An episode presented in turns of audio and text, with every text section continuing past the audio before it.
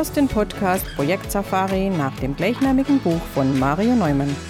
In diesem Podcast betrittst du gemeinsam mit dem Autor die abenteuerliche Welt der Projekte. Erlebe Projektmanagement von seiner spannenden Seite und gehe mit Mario Neumann auf die Suche nach Antworten für deine eigenen Projekte. Hallo liebe Projektabenteurer. Im Interview der Woche habe ich heute Sebastian Krahe zu Gast. Sebastian ist eine Koryphäe auf dem Gebiet der Softwareentwicklung. Er hat zuletzt in verantwortungsvoller Position eine 300-köpfige Entwicklungsabteilung geleitet, die er nach agilen Prinzipien organisiert hat. Ich habe ihn eingeladen, um mit ihm über die verschiedenen Aspekte einer agilen Entwicklungsabteilung zu diskutieren. Ich möchte mit Sebastian Krahe im Interview der Woche darüber sprechen, welche Herausforderungen in agilen Organisationen gemeistert werden müssen. Du bist gespannt darauf, welche Lösungsansätze es gibt, um eine Entwicklungsorganisation agil aufzustellen? Dann lehn dich zurück und lass dich inspirieren von der 123. Folge meines Projekt Safari Podcasts.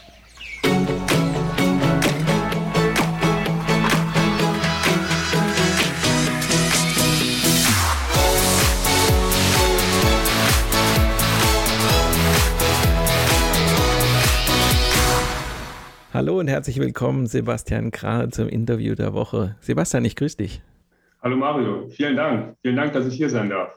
Ja, ich freue mich, dass du da bist, weil ich mit dir jetzt jemanden habe, der ja aus so einem klassisch agilen Umfeld kommt, der sich mit Softwareentwicklung durch und durch auskennt. Und ähm, bevor wir in die Themen einsteigen, direkt die Frage an dich, so dass die Hörer dich so ein bisschen auch kennen und einschätzen lernen. Wer bist du? Was machst du eigentlich? Ja, ich fange mal an, ähm, dass ich aus dem Westen Deutschlands komme, ähm, habe äh, an der RWTH studiert, bin dann hier in den schönen Süden Deutschlands nach München gegangen, ähm, nach der ersten Station in Düsseldorf, war dann in München beim Zahlungsabwickler Wirecard. ich glaube, dazu könnten wir einen separaten Podcast aufnehmen. Äh, dort war ich zehn Jahre im Payment, Banking, und ähm, hatte dort am Ende eine Bereichsleiterfunktion für das Projektgeschäft Professional Services weltweit. An äh, 14 Standorten auf jedem Kontinent ähm, waren wir da vertreten, ähm, bis hin zur Insolvenz und dem Skandal im Jahr 2020 und bin dann zur Crealogics gegangen, einem Fintech, dem Headquarter in der Schweiz ähm, und war dort verantwortlich für den Bereich Operations die Softwareentwicklung, Qualitätsmanagement, Auslieferung bis hin zum Support dieser Software. Und bin jetzt tätig bei der CompuGroup Group Medical im eHealth-Bereich und habe da jetzt auch Produktverantwortung, sprich von ähm, Projektentwicklung bis Produkt habe ich jetzt auch alles mal gesehen.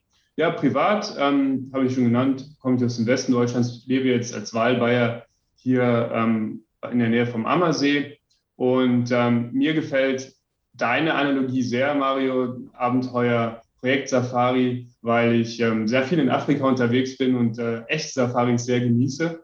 Ähm, vielleicht gibt es da auch einen Zusammenhang, Projekte Safari bei mir ähm, und freue mich heute hier zu sein. Vielen Dank.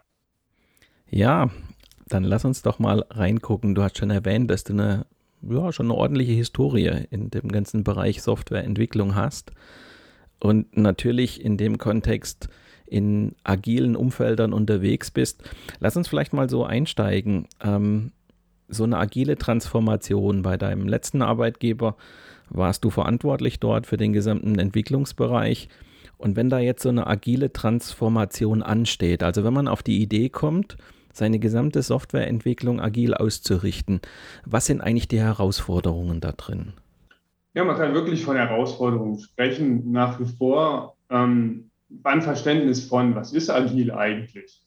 Äh, obwohl agil und Scrum ja schon 2001 ähm, im Rahmen des agilen Manifests ihren Ursprung genommen hat, also es sind jetzt äh, über 20 Jahre, ähm, ist das Verständnis von agil, von Scrum immer noch sehr unterschiedlich. Unterschiedlich zwischen den Funktionen in einer Organisation, ähm, verschiedene Standorte. Ähm, also ich denke, die Herausforderung ist ein gemeinsames Verständnis, was man unter agil versteht. Ähm, der Entwickler versteht ja was ganz anderes unter, wie der Vertriebler zum Beispiel. Und ähm, viele Herausforderungen ähm, drehen sich um das Verständnis, was ist agil ähm, und wie stellen wir uns als individuelle Organisation auch agil auf. Da gibt es ja jetzt, ich sag mal, viel an Theorie. Aber was sind so die, die praktischen Dinge, die so den Alltag dann ausmachen, die die Organisation dann ausmachen? Also was sind dort so die wesentlichen Schwerpunkte in deiner Ansicht nach? Ja, du hast recht. Es gibt da recht viel Theorie, Scrum an sich und dann auch ähm, Skalierungsmodelle, wie das ähm, Spotify-Modell zum Beispiel ähm, mit Tribes und Guilds oder auch Safe, Scaled, Agile Framework. Ähm, am Ende muss dann aber jede Organisation selbst ihren eigenen Weg finden, kann diese Theorien sicherlich nutzen, zur Hilfe nehmen, aber in der Praxis dann selber ähm, umsetzen. Und ähm, schwierig wird es dann zum Beispiel auch, wenn ähm, Theorie auf Praxis trifft in regulierten Branchen. Zum Beispiel ähm, in den Branchen, wo ich jetzt unterwegs war, ähm, in, im Payment, im Banking, ähm, jetzt im E-Health. Da gibt es doch sehr viel Regulierung und da kann man sich dann als Produktmanager oder Product Owner ähm, nicht ganz frei bewegen, ähm, über das Backlog hinweg äh, entscheiden. Ähm, da gibt es äh, Dinge, die vom Regulierer natürlich vorgegeben sind. Und ähm, ganz wichtig ist mir auch zu betonen, dass ähm, eine agile Transformation einer Organisation ähm, über das Entwicklungsteam hinausgeht. es ist also nicht nur so, dass man sagt, ja, okay, das Entwicklungsteam, das brechen wir jetzt runter in einzelne Scrum-Teams, in einzelne Squads und ähm, dann, dann sind wir auf einmal agil, ähm, sondern es ist wichtig zu verstehen aus meiner Sicht, dass das auch alle anderen Funktionen und ähm, Teile der Organisation betrifft. Ein bisschen mehr, ein bisschen weniger, ähm, aber bis hin sogar zu, zu Finance und Vertrieb. Weil wenn man in einer agilen Welt erfolgreich sein möchte mit dieser Transformation, ähm, zieht sich das durch eine Organisation hindurch. Und du sprichst ja schon an, dass da gewisse, also dass da eine Komplexität drin steckt in so einer Transformation. Also dass es nicht damit getan ist, dass ich jetzt mal so ganz platt gesagt meine Entwickler auf eine Scrum-Schulung schicke und schon bin ich agil. Was sind deiner Ansicht nach so die Dimensionen, die so eine Transformation ausmachen? Also welche Dimensionen muss ich eigentlich berücksichtigen, im Fokus haben, wenn ich so einen Umbau starte? Ja, ich habe da gute Erfahrungen gemacht mit diesem klassischen goldenen Dreieck, also People, Process, Technology oder People, Process, Tools. An diesen drei Dimensionen lässt sich das oft ähm, festmachen. Ähm, People in dem Sinne, dass ähm, die Mitarbeiter in einem bestimmten Kontext arbeiten und ähm, dass sie bestimmte Skills haben, bestimmte Fähigkeiten haben, ähm, zum Beispiel bestimmte Technologien, bestimmte Programmiersprachen oder auch bestimmte ähm, ja, äh, ähm, Arten haben zu kommunizieren. Dann sitzen sie an einem bestimmten Standort, sie sprechen eine, äh, die lokale Sprache. Wenn äh, es gut läuft, äh, spricht auch jeder Englisch und ähm, sie haben, sind einer, in einer Kultur verwurzelt. In einer Unternehmenskultur an diesem Standort, aber auch in einer ähm, generellen Kultur an diesem Standort. Und ähm, viele der ähm, Theorien für die agile Transformation und Skalierung setzen ja auf eine Trennung von Personalführung und fachlicher Führung. Da gibt es dann diesen People Lead und den eher fachlichen Lead. Und das ist so diese People-Dimension, die dort berührt wird bei der agilen Transformation. Dann die Prozesse, weil man muss auf einmal ganz anders kommunizieren. Es gibt ganz andere Schnittstellen ähm, zwischen den einzelnen Teams, die entwickeln aber auch zu diesen anderen Funktionen im Unternehmen, ähm, zum Produktmanagement, zum Marketing, zum Vertrieb, zu Finance ähm, und ähm, ja, äh, auch innerhalb der Hierarchien. Man versucht ja oft mit so einer agilen Transformation dann auch Hierarchien flacher aufzustellen und das bedeutet natürlich auch eine ganz andere ja, Art der Zusammenarbeit. Und am Ende des Tages ähm, ist dann auch die Tätigkeitsbeschreibung der einzelnen Person ähm, davon berührt, von dieser, von dieser Änderung. Ja, und letztlich auch ähm, Technologie, weil agile Arbeitsweisen lassen sich selten bis gar nicht mit den bestehenden Tools vereinbaren und umsetzen. Ähm, und hinzu kommt jetzt ja auch noch oft das Thema Remote Work. Also man braucht ähm, neue, geänderte Tools für die Kommunikation, ähm, aber auch vor allen Dingen auch die Visualisierung der Arbeit. Zum Beispiel das Thema Roadmap, das Thema ähm, Sprintplanung, ähm, und auch Dokumentation.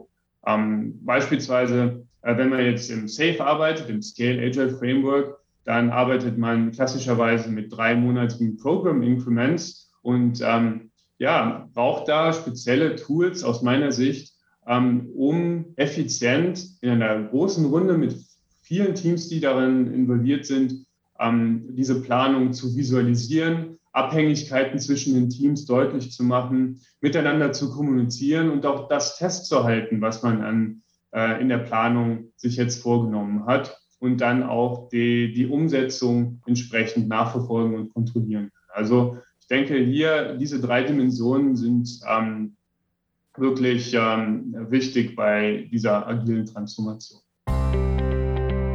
An dieser Stelle ein kurzer Hinweis in eigener Sache.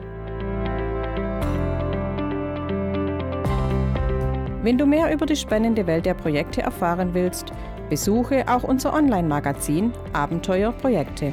Dort findest du zahlreiche Videos, Audio- und Textbeiträge zu schwierigen Situationen, mit denen du als Projektleiter oder Projektleiterin früher oder später konfrontiert sein wirst. Abenteuerprojekte ist dein Survival Guide und wird dir helfen, Projekte auch unter schwierigen Bedingungen erfolgreich zu managen und mit Auftraggebern, Vertragspartnern und Mitarbeitern immer den richtigen Kurs einzuschlagen. Wir freuen uns auf deinen Besuch auf abenteuer-projekte.de.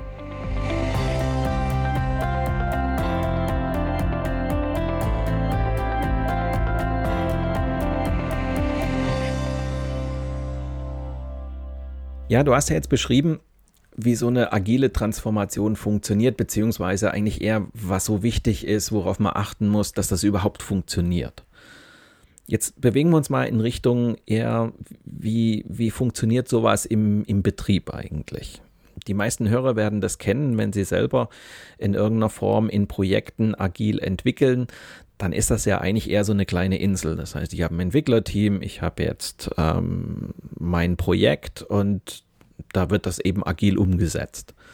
Jetzt hast du natürlich eine große Organisation gehabt. Zuletzt, wir reden da von mehreren hundert Mitarbeitern, die in einer Entwicklungsorganisation drin sind. Das heißt, wir haben jetzt ganz andere Größenordnungen.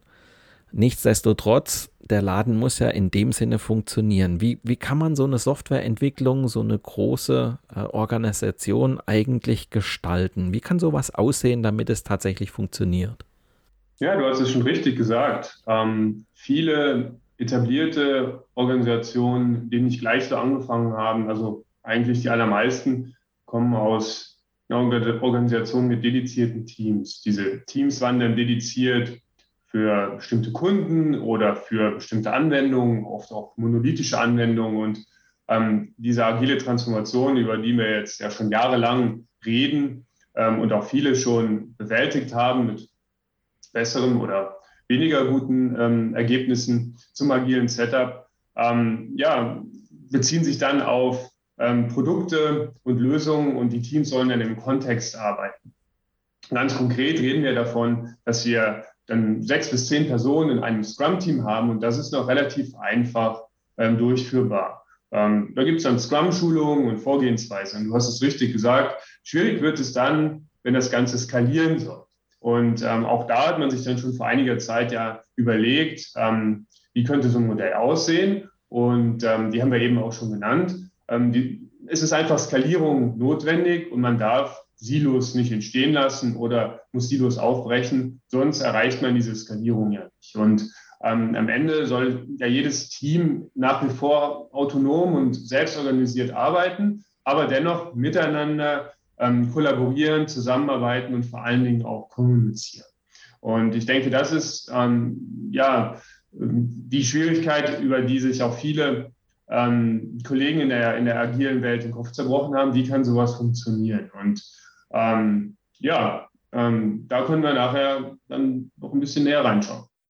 Lass uns mal gleich am Anfang, ähm, wo du das gerade jetzt erwähnt hast, mal kurz drauf eingehen. Das ist ja in dem Sinne ein Spagat. Du sagst auf der einen Seite Skalierbarkeit erreiche ich natürlich dadurch, dass ich nicht diese feste Zuordnungen habe, sondern dass ich dort flexibel bleibe.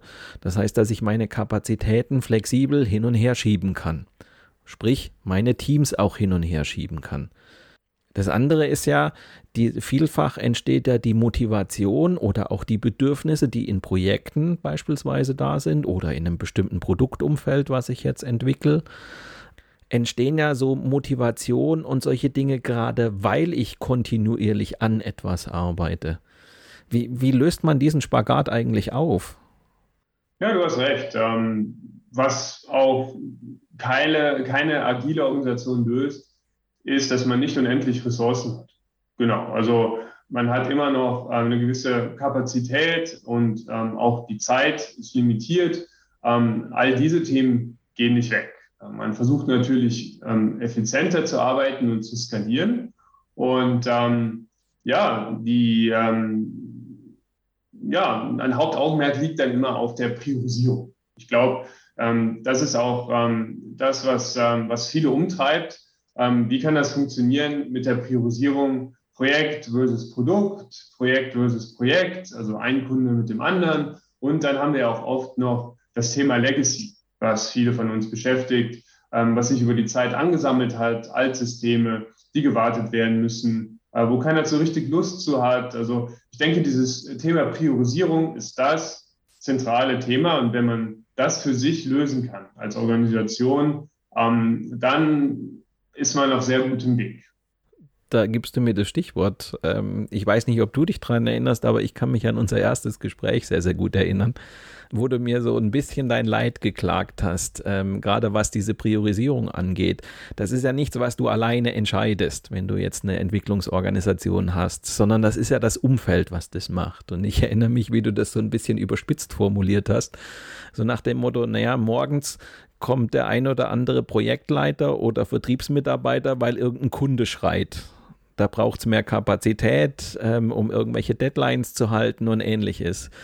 Du hast mittags sitzt du mit dem Produktmanagement zusammen, die ihre Produkte weiterentwickeln wollen und die natürlich auch das Bedürfnis haben, an der Stelle weiter voranzukommen oder an jener Stelle irgendwelche Probleme zu lösen. Und bevor du abends gehst, kommt noch irgendwie der Anruf aus dem Support, der sagt übrigens, da müsste dringend ein Bug gefixt werden, also die auch ein Bedürfnis haben.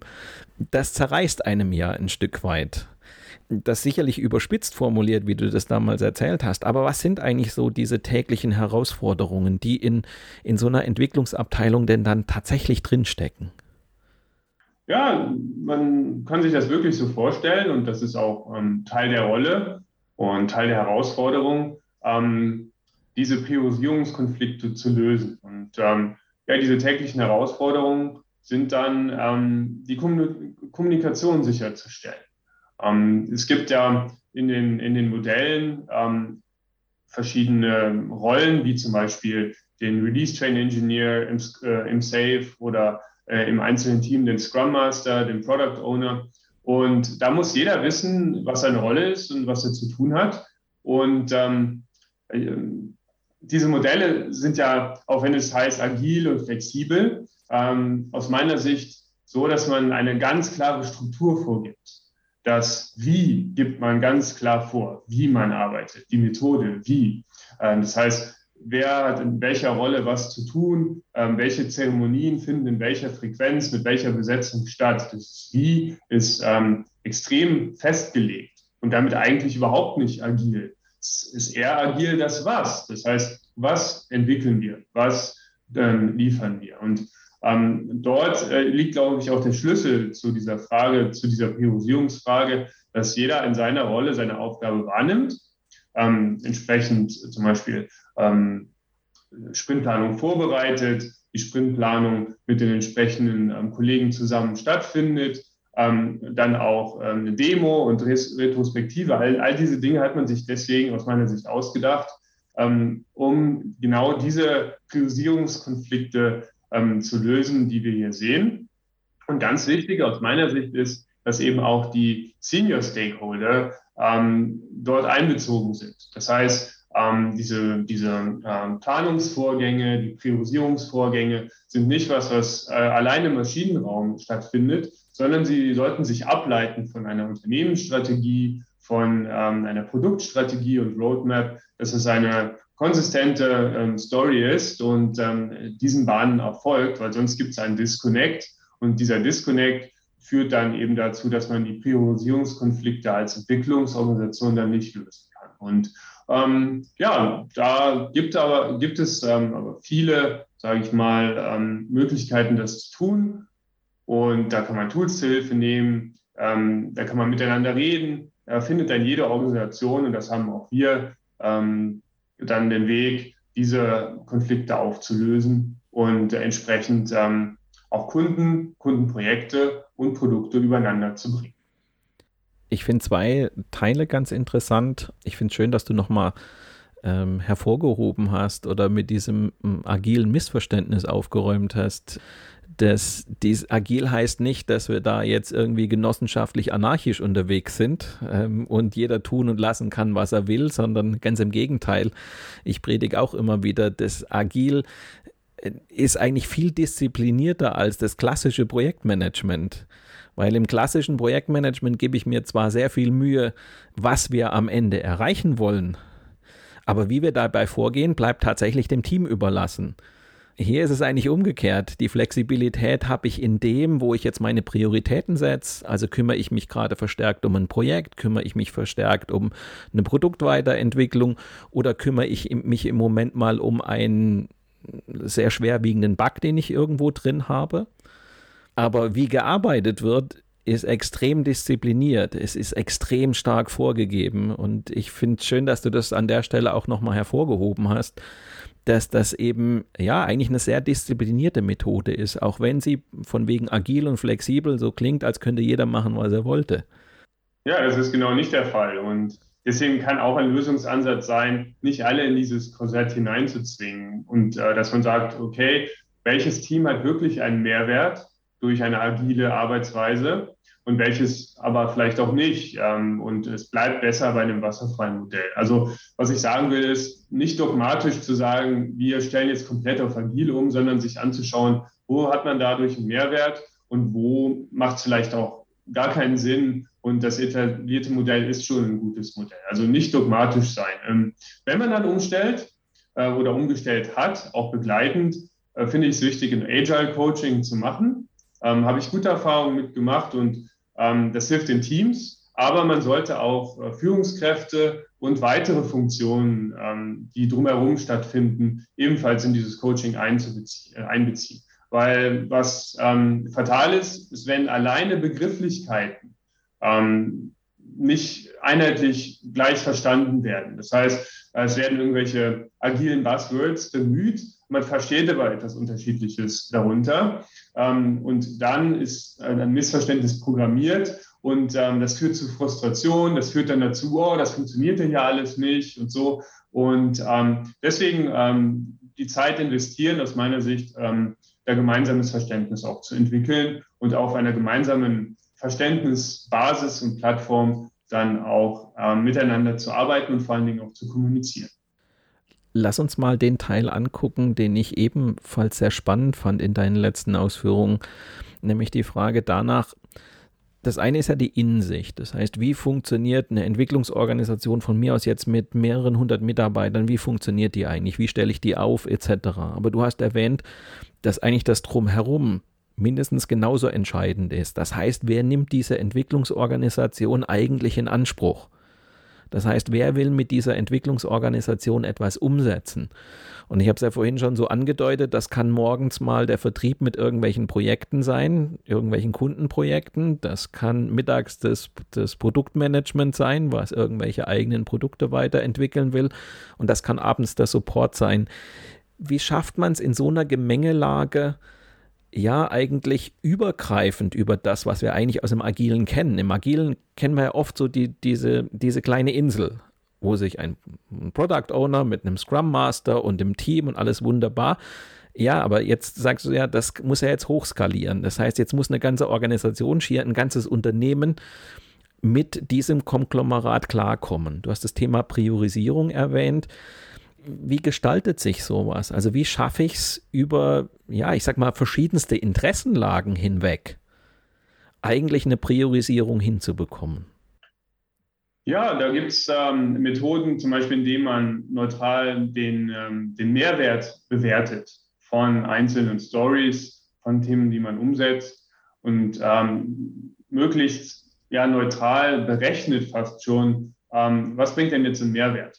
Da schwingt aber oft ein emotionaler Faktor mit und auch immer noch natürlich der Punkt ähm, Obersticht unter. Das heißt, ähm, ähm, dass man eine, dann auch in, in, in der Führungsebene, ähm, da nehme ich mich selber auch nicht aus, ähm, versucht das Ganze auch ähm, äh, ja, zu, zu überstimmen zum Beispiel.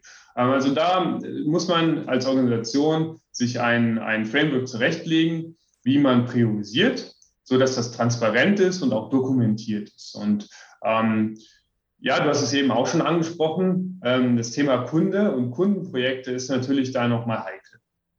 Ähm, das bedeutet, ähm, selbst wenn wir jetzt für uns selbst als Organisation diese agile Transformation gemeistert haben und ähm, das Setup ist etabliert, ist verstanden, auf der gemeinsamen Basis wie eben besprochen, dann hat man dann oft Kundenprojekte, vor allen Dingen im B2B-Umfeld, wo der Kunde auf der einen Seite ja, den Einsatz moderner, agiler Methoden äh, verlangt und auch äh, Agilität, dann aber doch dort oft Agilität mit, ähm, sagen wir mal, äh, äh Flexibilität oft auch verwechselt wird. Und ähm, einerseits sagt der Kunde, es muss immer alles schnell umgesetzt werden und auch Änderungen möglich sein.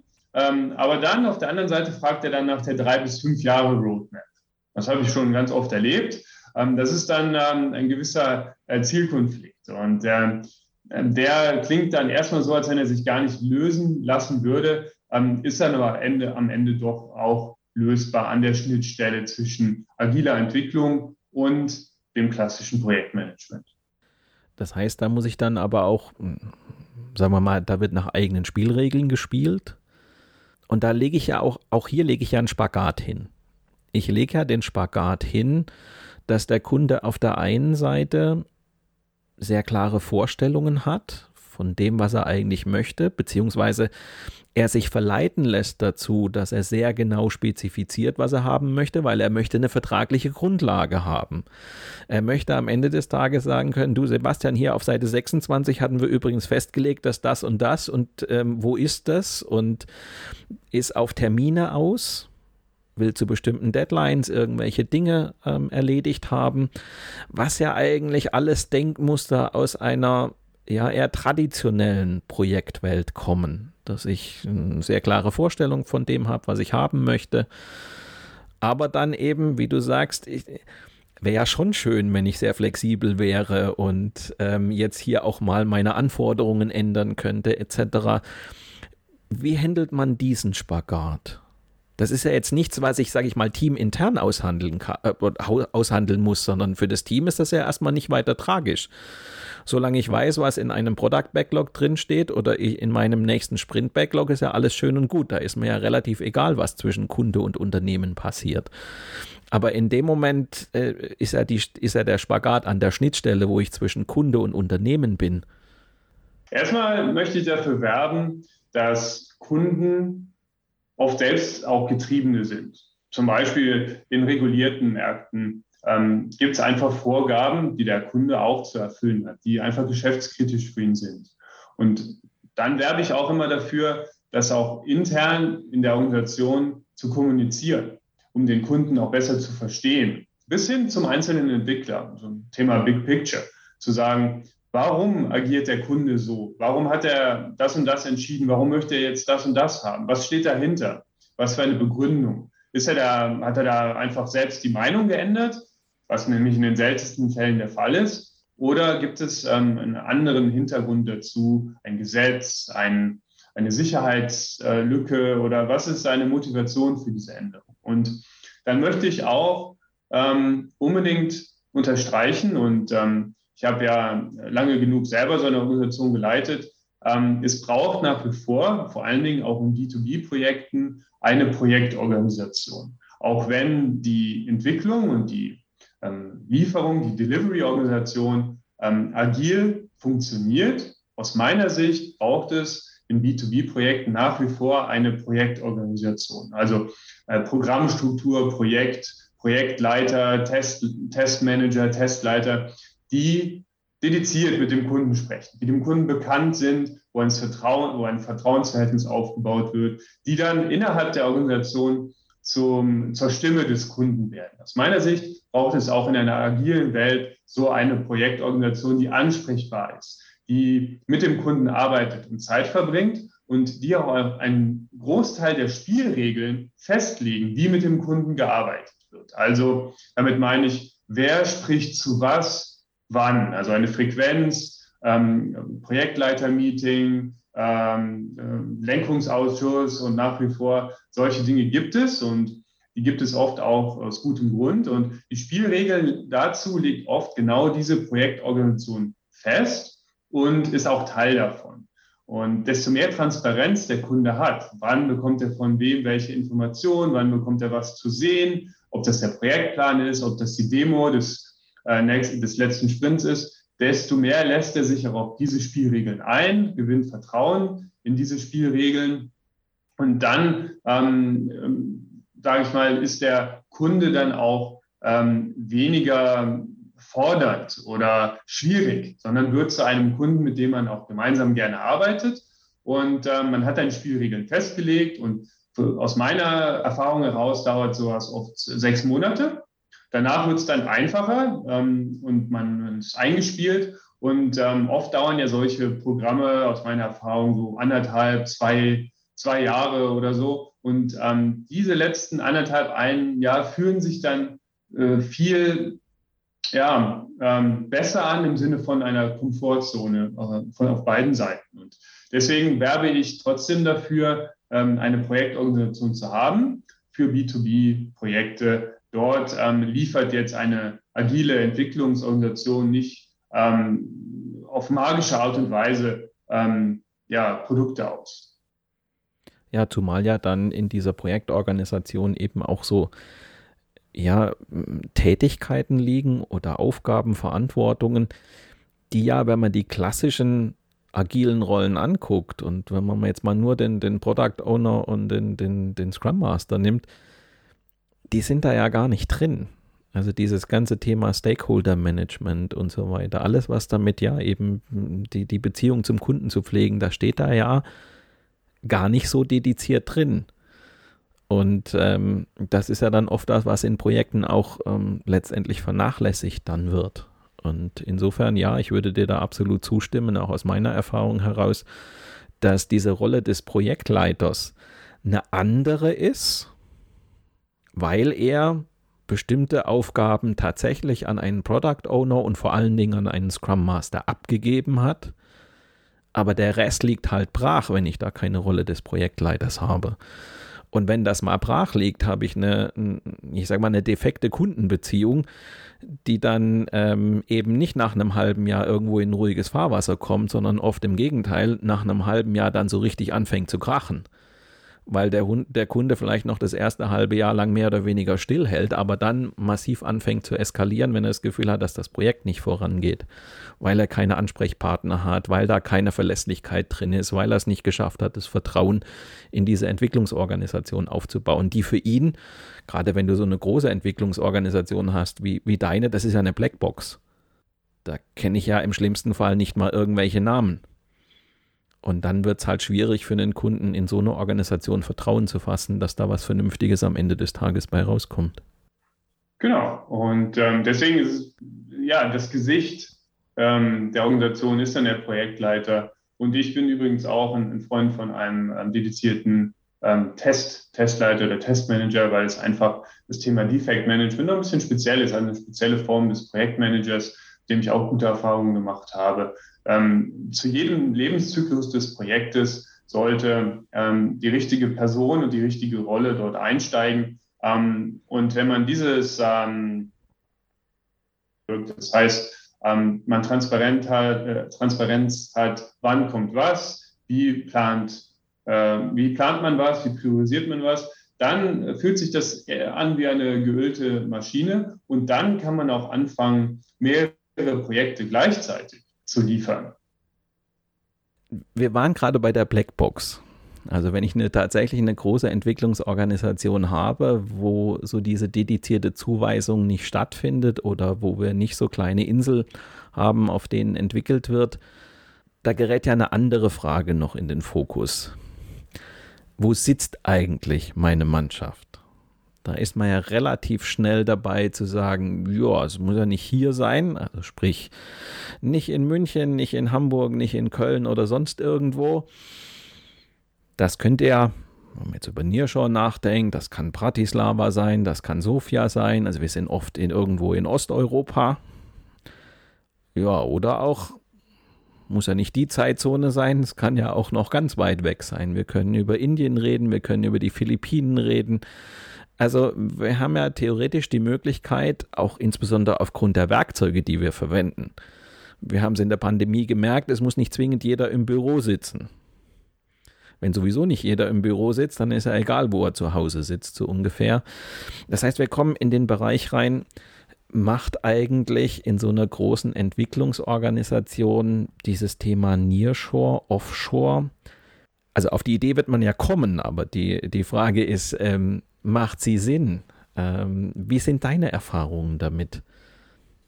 Ja, lass, lass mich dazu kurz ähm, ausholen. Also äh, mein persönlicher Hintergrund dazu ist, dass ich in grauer Vorzeit sogar mal Wirtschaftsgeografie studiert habe und mich wirklich mit regionalen Kontexten auch beschäftigt habe und ähm, bei Wirecard ähm, in Professional Services äh, an 14 Standorten Kollegen hatte und ähm, bei Querlogics das Thema Nearshore äh, intensiv bearbeitet habe. In dem Fall war das ähm, Serbien und Polen zum Beispiel.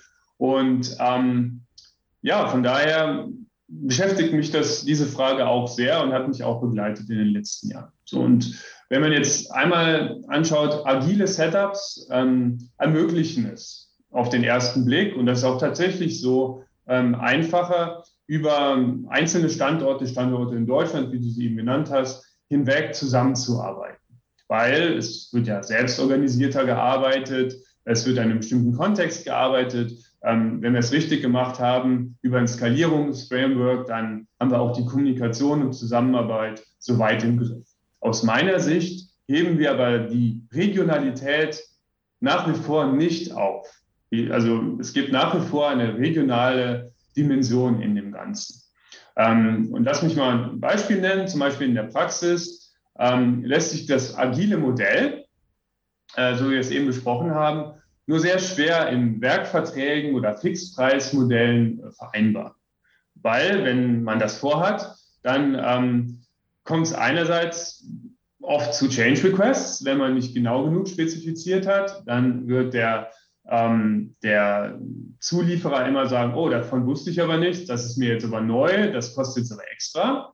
Oder wenn man das vermeiden will, dann fängt man an, ähm, so wie früher im Wasserfall, ein Lastenheft äh, sehr detailliert zu schreiben und verliert eben diese Agilität. Das heißt, ähm, ja, wenn man jetzt im Nearshore oder sogar auch im Offshore sagt, wir arbeiten jetzt aber hier in Werkverträgen, dann hat das meiner Erfahrung nach in der Praxis nur selten funktioniert.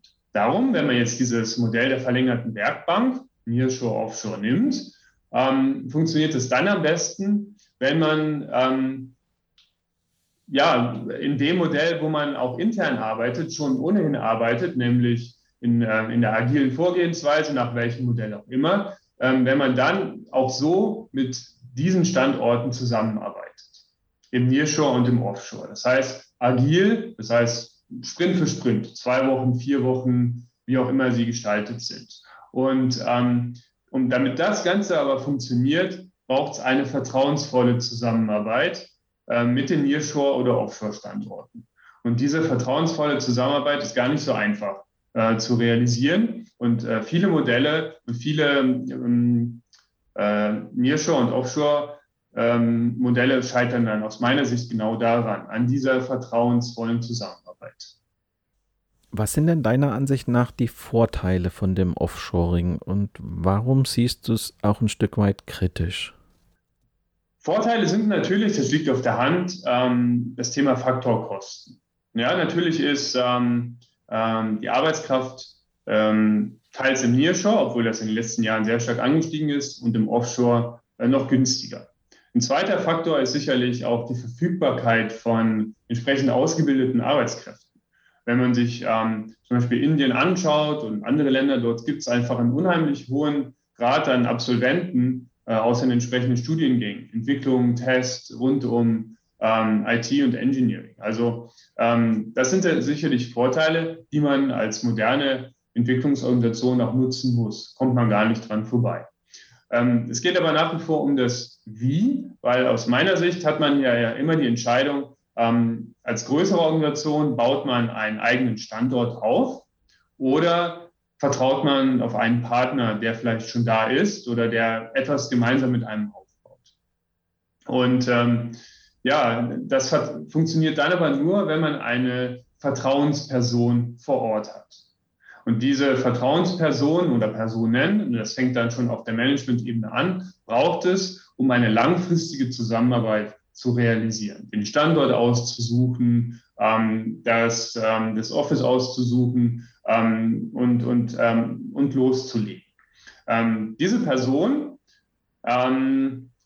muss auch in, in beiden Kulturen zu Hause sein. Zum Beispiel, was ich gesehen habe, was funktioniert ist, jemand, der länger, länger im Headquarter gearbeitet hat, aus Indien oder aus einem Nearshore-Land, äh, vielleicht länger in, in, Deutschland war oder wo auch immer ähm, und dann zurückgegangen ist und diese Werte, die Arbeitsweisen, die Kultur, das Verständnis auch entsprechend erworben hat und mitgenommen hat.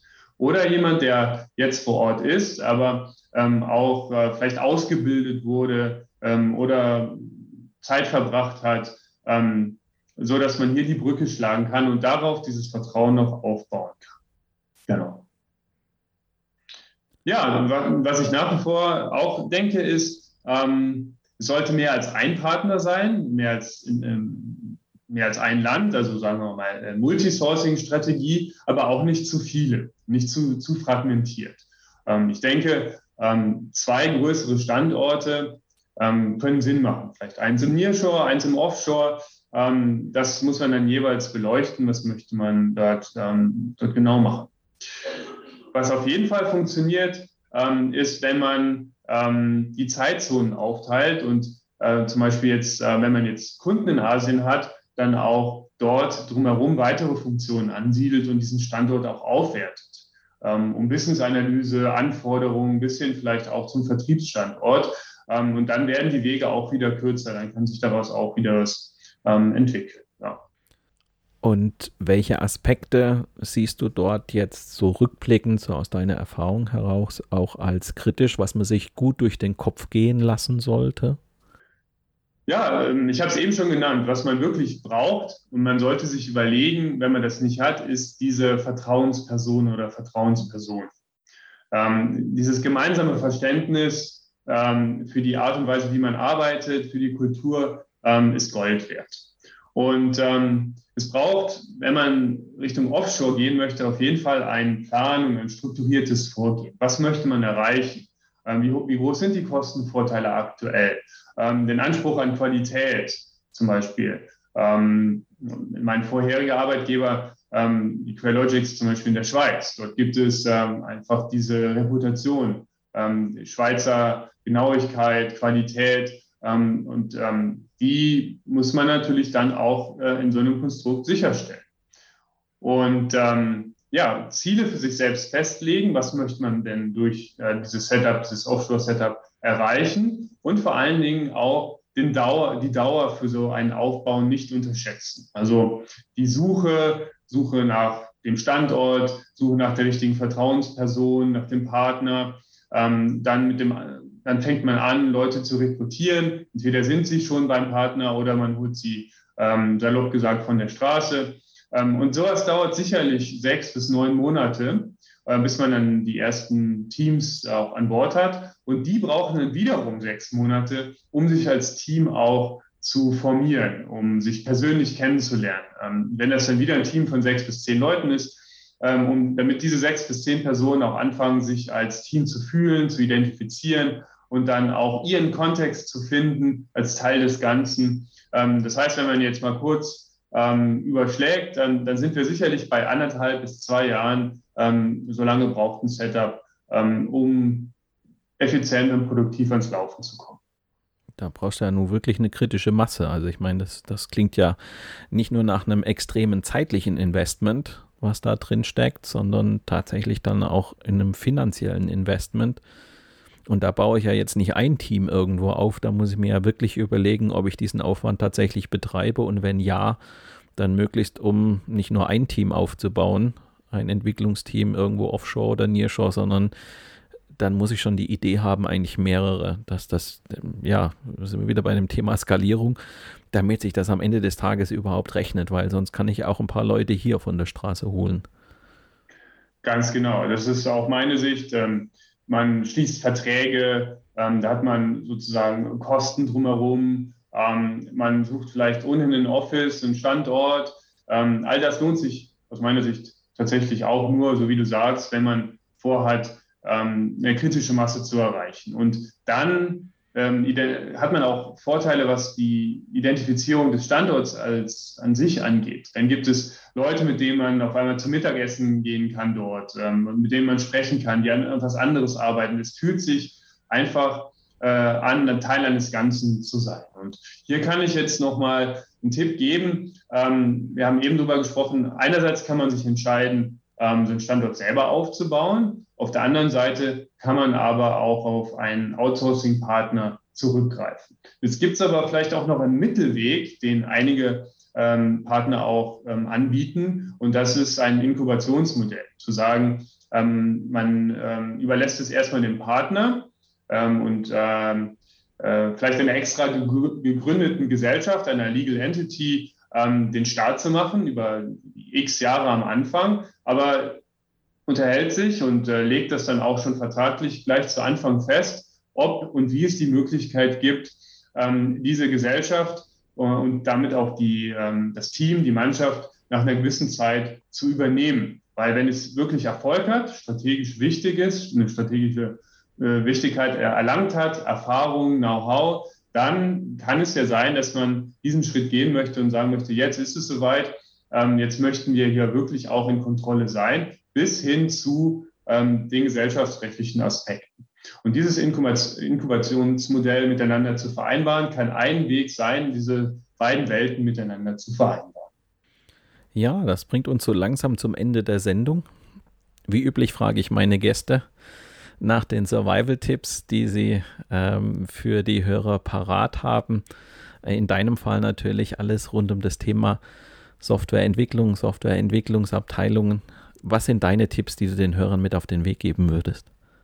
Ja, gerne. Ich habe mir ein paar Gedanken gemacht und ähm, das ist zum einen der Themenkomplex Priorisierung. Der zieht sich durch, mit dem haben wir heute auch viel Zeit verbracht. Und die Fragen, ähm, die man da beantworten sollte, ist, wer wird einbezogen und wie ist der formale Prozess der Priorisierung? Das sollte transparent sein. Und aus meiner Sicht gibt es da keine Ausreden für die, für die Beteiligten. Auch äh, Senior Management nicht. Äh, wenn man dann hört zum Beispiel, ah, ich habe keine Zeit für diese Details, dann sollte man dort hellhörig werden und das versuchen anzusprechen und äh, versuchen auch ein Commitment zu bekommen. Denn was ist denn wichtiger zum jeweiligen Zeitpunkt, das Richtige zu tun, das Richtige zu priorisieren? Und das geht dann auch jedem was an, auch die Senioren-Entscheidungsträger. Das ist äh, ein Punkt. Und ähm, ja, nächster Tipp wäre, äh, agil, agile, nicht dogmatisch sehen und mit einem lächelnden Auge. Äh, was ich zum Beispiel empfehlen kann, ist äh, Comic Agile, findet man auch auf LinkedIn. Ähm, die ähm, zwei Kollegen, ähm, die bringen äh, oft äh, agile Situationen äh, im Comic in eine, einen sehr guten Kontext. Da muss man also oft schmunzeln. Ähm, dennoch braucht es ein einheitliches Verständnis der Grundbegriffe und der Methodik. Was ist agil? Was ist Scrum? Was ist das Spotify-Modell oder Safe? Und darauf basierend dann aber einen eigenen Weg finden in der Organisation, wie agil funktionieren kann. Und die Bereitschaft, auch Prozesse und Tools zu ändern. Wenn man zum Beispiel jetzt seit äh, ewigen Jahren ein bestimmtes ähm, Projektleitungs-, äh, Projektplanungstool einsetzt oder ein bestimmtes ERP-Tool, dann wird es sehr wahrscheinlich sein, dass es da Anpassungen braucht, auch Anpassungen an den Prozessen, ähm, weil sonst, sonst bekommt man das nicht übereinander gelegt. Und es gibt Lösungen für zum Beispiel für Safe, out of the box, ähm, wie man äh, hier den Planungsprozess äh, unterstützen kann. Ähm, da kann ich zum Beispiel nennen ähm, Agile Hive, der Firma äh, Seibert, die ähm, selber auch in Safe arbeiten und ähm, ein Jira-Plugin entwickelt haben, was hilft, ähm, die PI-Planung im Safe besser und effizienter durchzuführen. Äh, durchzuführen. Braucht man also selber das Rad auch nicht neu erfinden.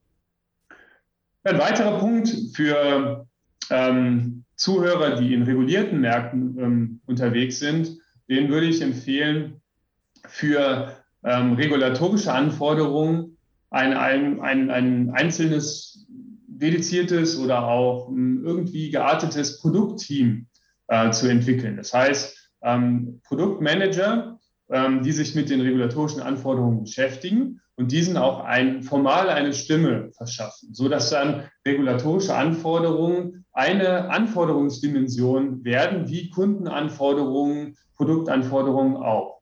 Und dass man dann diese regulatorischen Anforderungen entsprechend einpriorisieren und einpreisen kann. Dass wir also formal eine Stimme haben und nicht so rumwabern in, in der Organisation. Das habe ich schon ganz oft erlebt. Ähm, und dann ähm, fallen die immer so vom Himmel, obwohl die Regulierung schon seit zwei Jahren bekannt ist.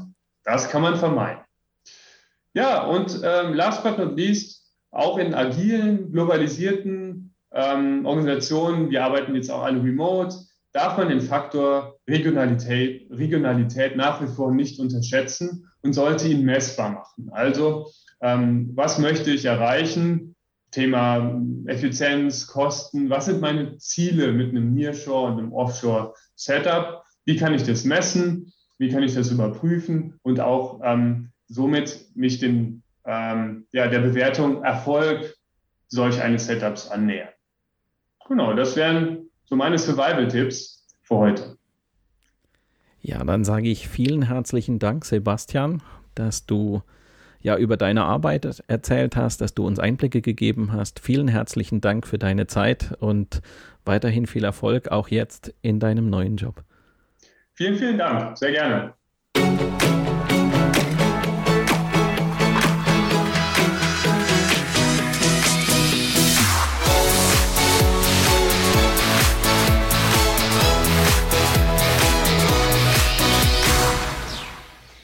Lasst uns zum Abschluss der Sendung noch einen kurzen Blick auf die nächste Folge werfen.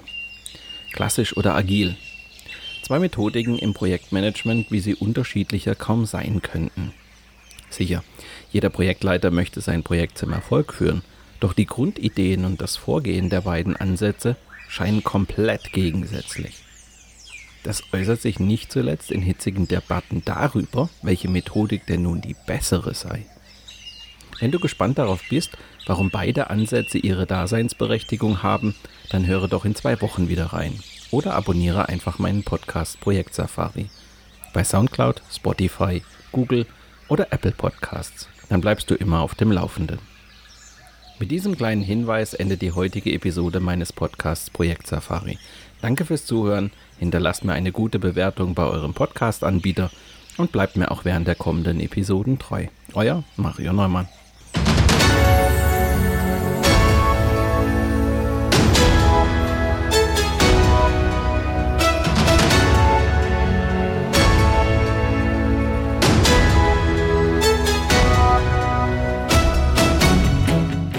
Dieser Podcast wurde dir präsentiert von Mario Neumann. Mario Neumann ist Experte für Projektmanagement. Als Trainer und Coach begleitet er Projektleiter durch alle Phasen ihrer Projekte. Seine Methoden hat er aus der Praxis für die Praxis entwickelt. Effektiv, leicht verständlich und sofort anwendbar.